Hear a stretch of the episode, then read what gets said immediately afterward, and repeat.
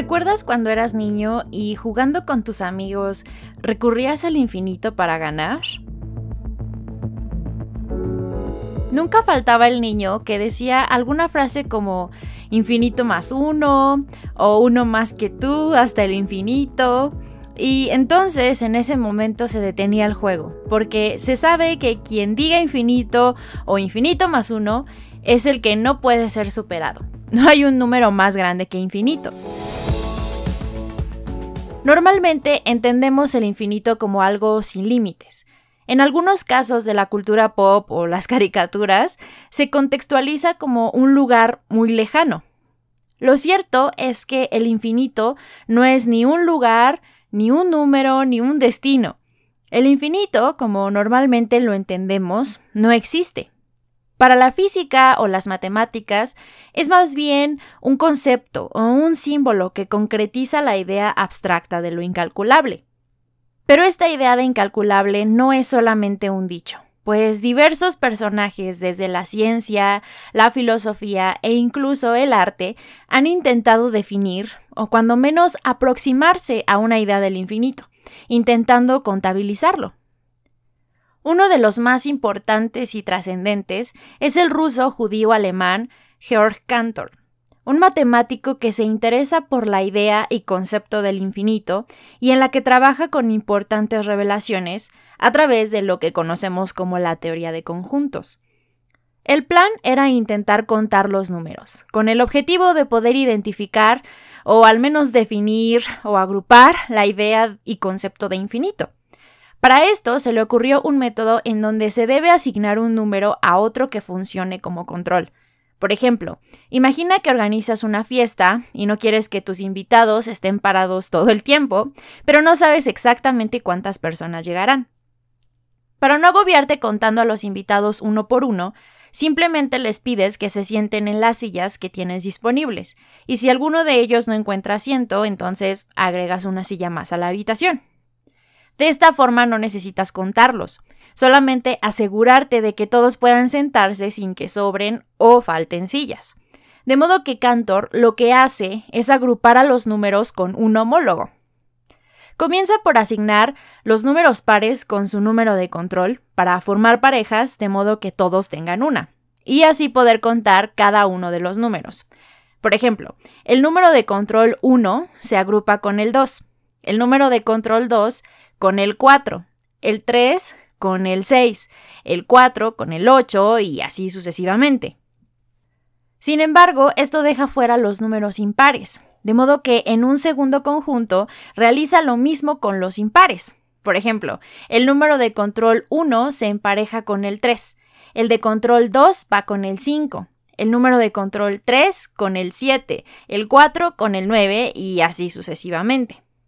De la misma manera, se realiza el mismo ejercicio creando conjuntos de números enteros, considerando positivos y negativos, es decir, el menos 1 o el menos 3 o el menos 5, o bien el menos 2, el menos 4 o el menos 6, etc. Hasta aquí todo increíble. Se pueden contar los números pares e impares, naturales o enteros, en el número de veces hasta cansarnos o hasta que se nos termine la vida, de forma que tenemos contabilizado nuestro primer infinito. Pero entonces Cantor se da cuenta de que aún nos faltan los números racionales, o dicho de otra forma, las fracciones, los números que se encuentran en medio de otros números, como por ejemplo el 1.53 o el 1.389 o incluso el 0.142 y muchos más.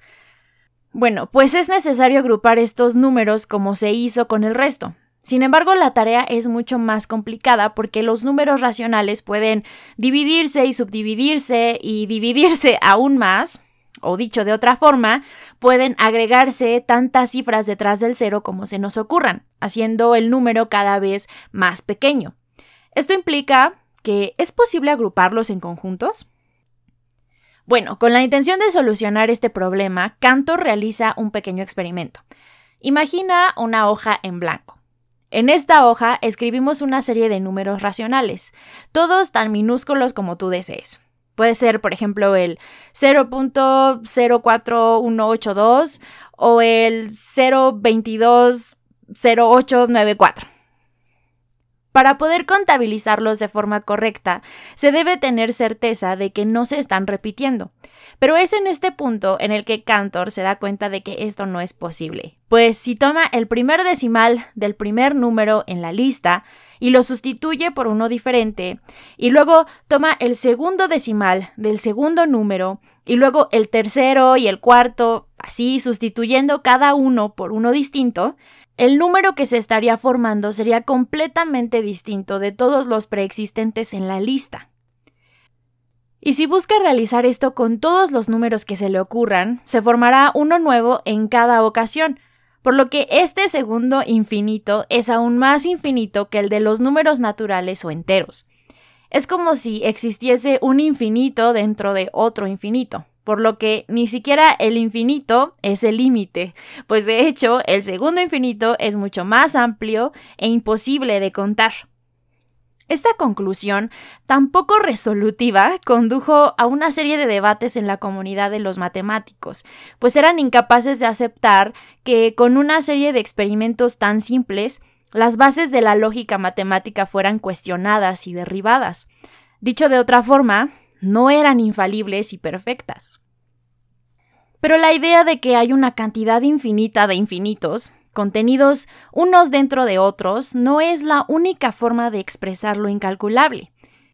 Desde la física ocurre el mismo fenómeno. Los expertos más curiosos en esta ciencia, con los conocimientos disponibles, las teorías y explorando al máximo su creatividad, se han dado a la tarea de medir el universo o al menos intentar determinar qué tan amplio puede ser. Esto, desde luego, con el fin de responder a ciertas preguntas sobre el origen del universo, pero también para poder saber si efectivamente el universo es infinito. Bueno, pues resulta que con los instrumentos y herramientas, la mejor forma de realizar esta acción es a través de la luz de las estrellas en galaxias lejanas. Sin embargo, luego de abrir el compás de medición a años y años luz de distancia, hay un punto en el que la luz ya no ha tenido tiempo suficiente para alcanzarnos, y esto entorpece las mediciones. Es decir, nuestras herramientas y la luz disponible se agotan y no sabemos si el universo continúa más allá de lo que nuestros ojos humanos pueden percibir. Ahora, el hecho de que sea la luz lo que nos limite de poder ver más allá abre nuevas posibilidades.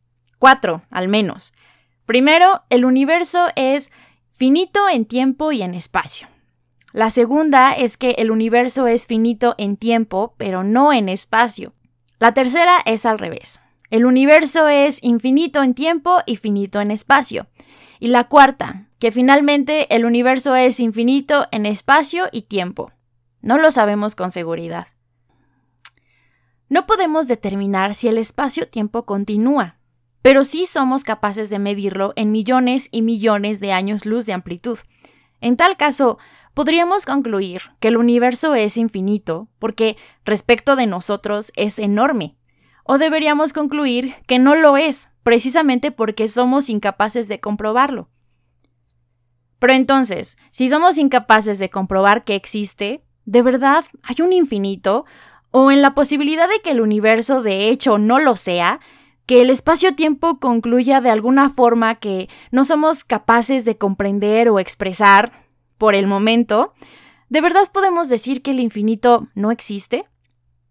¿Dónde quedarían entonces todos esos millones y millones de años luz que ya logramos comprobar y que nos siguen poniendo en una perspectiva minúscula e insignificante respecto del universo? Si algo no es comprobable por medio de nuestros instrumentos y procesos, ¿ya por eso no existe? ¿O simplemente no contamos con la capacidad de poder contener ideas de semejante amplitud y nuestros cerebros son lo único, finito en el universo? Tal vez la existencia del infinito es como el gato de Schrödinger. Existe y no existe al mismo tiempo. De alguna forma es como si los números racionales, del ejemplo matemático, fueran las estrellas en el espacio, numerosas, incluso, si así quieres decirlo, infinitas. Pero el universo mismo, con su espacio-tiempo, la oscuridad que alberga las estrellas, representarían los números irracionales, en el ejemplo de las matemáticas, un infinito que contiene a otro, donde lo que nos limita de él es el tiempo. Pero ahí no terminan los intentos humanos por tener una idea del infinito. Ya hablamos de la ciencia, ahora hablemos del arte. Y es que el pintor francés de origen polaco Roman Opalka decidió que quería realizar una obra conceptual en la que se ilustrara el infinito. Para poder hacerlo se le ocurrió que lo haría, naturalmente, a través de números. Entonces tomó un lienzo negro, del mismo alto y ancho de la puerta que tenía en su estudio, y comenzó a pintar en la esquina superior el número 1, con un pincel muy delgado y fino usando pintura blanca. Así pasó prácticamente todos los días de su vida, desde ese momento en el año de 1965 y hasta su muerte en agosto de 2011, pintando números en su lienzo negro. Cuando el espacio se le terminaba, simplemente cambiaba de cuadro, pero al hacerlo aclaraba el fondo un poco, de forma gradiente, de modo que sus lienzos más recientes son grisáceos, casi blancos, pero eso no es todo, porque mientras pintaba, Opalka tenía cerca de él una grabadora y cada vez que plasmaba un nuevo número iba recitando en susurros las cifras. De la misma manera, cada día se tomaba una foto que acompañaba el proceso. De modo que junto con los lienzos también existen una serie de cintas donde se le escucha describiendo su pintura y fotografías de su imagen relacionadas con el momento de elaboración de los lienzos. Todo a manera de una performance. Al final, Roman Opalka se queda sin tiempo, porque él esperaba poder llegar al número 7.777.707, un número que relacionaba con cuestiones filosóficas y religiosas. Sin embargo, a pesar de trabajar en su pieza durante 46 años continuos, solo logró alcanzar el número 5.607.249 llenando un total de 222 lienzos. Con todo esto, Roman expone la idea del infinito como algo que es simultáneamente minúsculo, pero también enorme, incontable y eterno, como en el caso de los conjuntos de Cantor con los números irracionales, o con los físicos en la búsqueda por la vastedad del universo. Esto es así porque sus cuadros, que gradualmente se convertían en lienzos blancos, como te decía, donde los números eran plasmados en tinta blanca, de lejos parecían ser solamente una pintura gris. No es hasta que el espectador se aproxima lo suficiente cuando es posible ver la infinita cantidad de cifras ordenadas todas de forma lógica. Los pequeños números que Opalka dibujó en un blanco cada vez más puro. De la misma forma, con los conjuntos en las matemáticas o las estrellas en el universo, cuando uno se aproxima lo suficiente, se entera de la complejidad, de la naturaleza incontable o incalculable que se contiene en el concepto del infinito. Pero al poner distancia, este parece solamente una masa de información indistinguible, como un lienzo gris o blanco, que tiene el potencial de engañar nuestros sentidos y hacernos creer que podemos de hecho llenarle o contarle, contenerle, comprobarle y comprenderle. Como querer contar las gotas en el mar o las estrellas en el universo. Desde luego que Romano Palca no pudo concluir su obra como hubiese deseado. Como a los físicos les hizo falta la luz en el espacio, a él se le agotó el tiempo pero esto, de alguna forma, ilustra un ángulo nuevo del infinito, como la idea de una unidad en medio de la vastedad. El propio Opalka dijo, No puedo saber cuándo moriré. Sé que moriré, pero el momento en el que ocurra es infinito. En ese sentido, todos somos eternos. Y como Cantor, o los físicos, la búsqueda por el infinito de Opalka es inconclusa, como la existencia humana, como su trascendencia. Parece entonces que es infinita. Y es que al intentar buscar el infinito, siempre nos quedaremos cortos.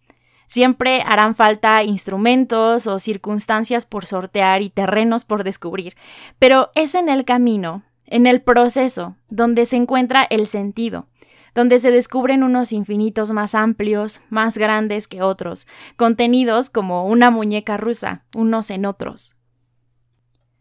Quizás otra forma de representar el concepto de infinito de forma simple y mundana es imaginando la superficie de una esfera. En ella no podemos determinar con seguridad un punto de inicio o su fin, sin embargo es finita, está contenida en sí misma. De la misma forma, al acercarnos a ella, es más fácil comprender su naturaleza infinita, pero tomando distancia podemos visualizarla como un todo. Esto implica que las circunstancias u objetos cambien al verlos de cerca o al tomar distancia. Dependiendo de nuestra perspectiva, podremos explicar el mundo que nos rodea. Y ese es el mayor logro, pero también la gran desventaja de la ciencia humana. Somos al mismo tiempo el objeto e instrumento de nuestros estudios. Como seres humanos, nuestro potencial infinito se encuentra en nuestra capacidad de elección, y es que tenemos un potencial de opciones infinitas, todos los días de la vida, desde la más pequeña hasta la más trascendente. Y como en el universo y la física, la distancia y el tiempo nos hacen ver que todo aquello que considerábamos permanente, verdadero e inmutable no es más que una fracción del potencial de decisión de todo lo que desconocemos y que está allá afuera. Todo eso que considerabas duradero y eterno se transforma, y nosotros con él. Y al final, si nadie, ni siquiera los expertos mejor preparados y las mentes más brillantes o sensibles de nuestra especie pueden contar hasta el infinito, encontrarlo o probarlo y demostrarlo, si no podemos decir más allá de toda duda que el universo es infinito o que la idea es incalculable, entonces tal vez siempre tuvimos razón desde niños. Gana el que recite primero infinito más uno.